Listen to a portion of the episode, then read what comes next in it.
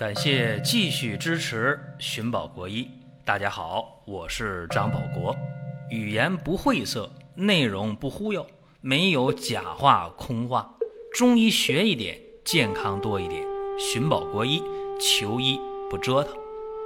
下面说几个微信公众号：蒜瓣兄弟、寻宝国医、光明远。各位在公众号里，我们继续缘分。感谢各位的捧场。今天的寻宝国医呢，给大家细说一下左金丸的配伍。一说到左金丸的配伍，大家张嘴就来呀。那黄连和吴茱萸六比一呀，干啥用的？泻肝火的，治肝火旺、横逆犯胃，用这个左金丸。而且左金丸也是历史悠久的一个名方，在丹溪心法当中，左金丸还有一个名儿叫回令丸。那现实的应用当中啊，这个左金丸的比例可不一定非得是六比一呀。我们今天解决一些胆汁反流性胃炎、食管炎的时候，用左金丸的原方啊，六比一。效果就挺好，但是临床当中有的时候还会按三比一、一比一或者一比三的应用，这里边给大家可以详细的说一下。比方说，当我们把黄连和吴茱萸的比例调整为三比一的时候，大家说那黄连的用量不是少了一半吗？对呀，这就是为了减缓黄连的苦寒之性。这个时候还是治肝火犯胃导致的胃脘痛，但这个时候胃脘痛就比较轻，哎，这个注意。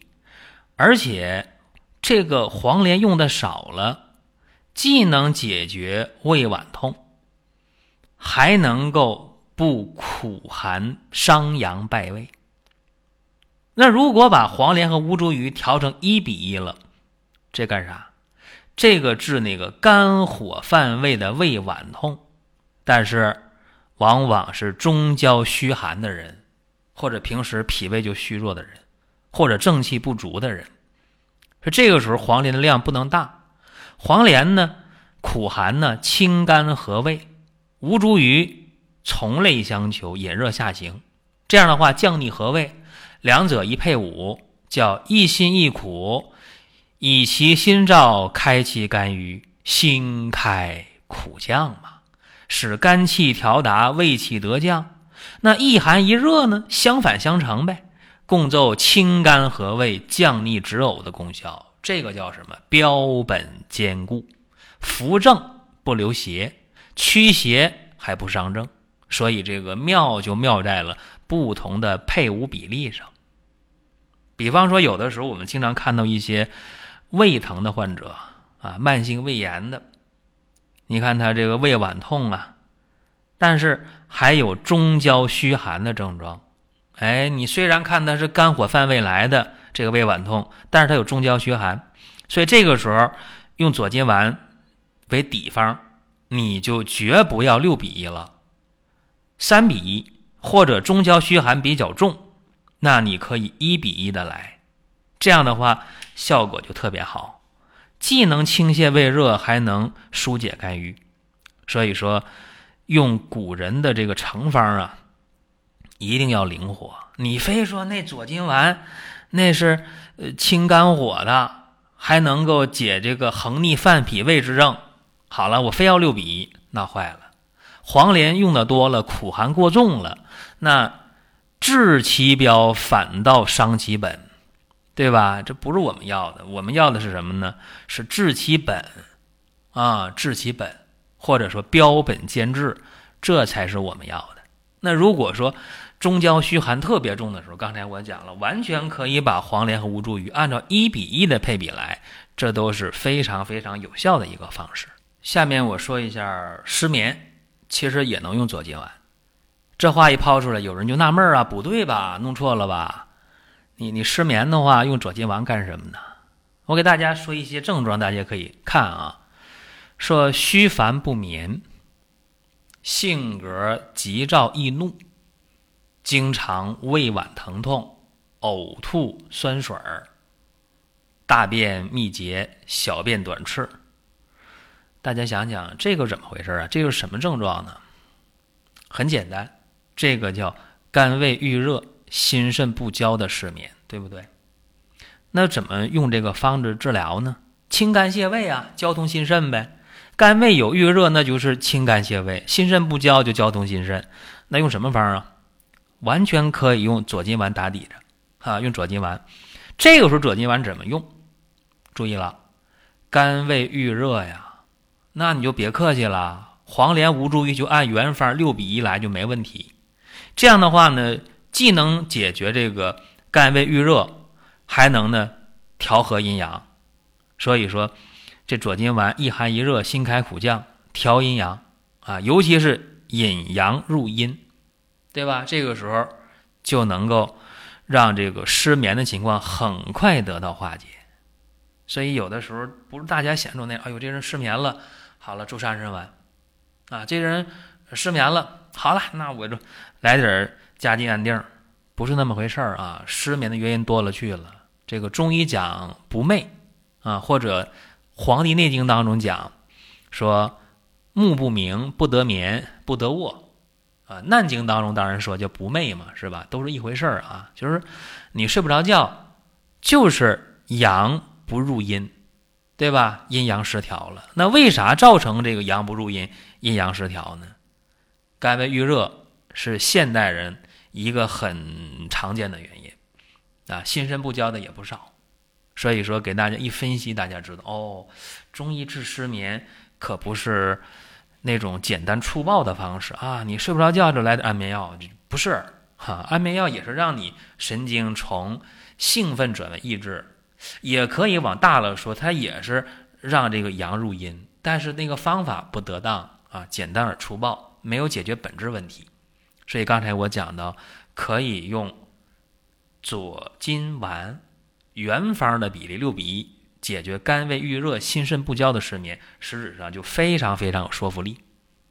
还有啊，这个左金丸还能治男性的这个很常见的一个病啊，呃，我们看到一些男性啊，呃，小腹坠胀疼痛啊，然后呢，这个睾丸也疼啊，坠胀。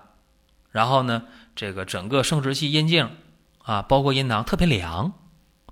这个用描述的话语来讲，就是少腹牵引睾丸，阴囊冷痛，甚至小腹坠胀疼，一按都受不了。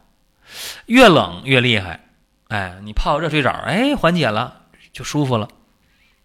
我见过一个中学生啊，就是这个小肚子疼，睾丸疼。啊，这小肚子凉，他说啊，他说这个阴囊这凉，怎么办呢？就拿这个热水瓶，啊，拿一个这个玻璃瓶装上热水了，然后外边包上毛巾，哎，就捂着小肚子，捂这个阴囊，他一放，哎，他就舒服。这十几年前我遇到的事儿啊，这个西医一看没毛病啊，说这。说没啥事儿啊，这怎么查也没毛病啊，也没有什么睾丸炎、附睾炎都没有啊。然后这腹腔里面也都挺正常的啊。但这个时候中医就可以有办法来解决，怎么解决呀？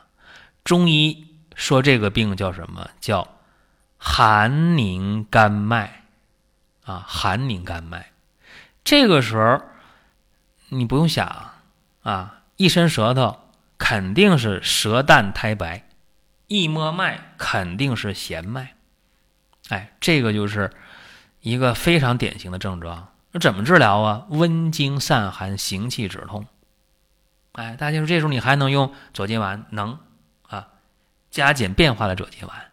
这个时候黄连和吴茱萸比例就得是来个乾坤大挪移，黄连是一，吴茱萸是三或者是六，啊，这个很重要。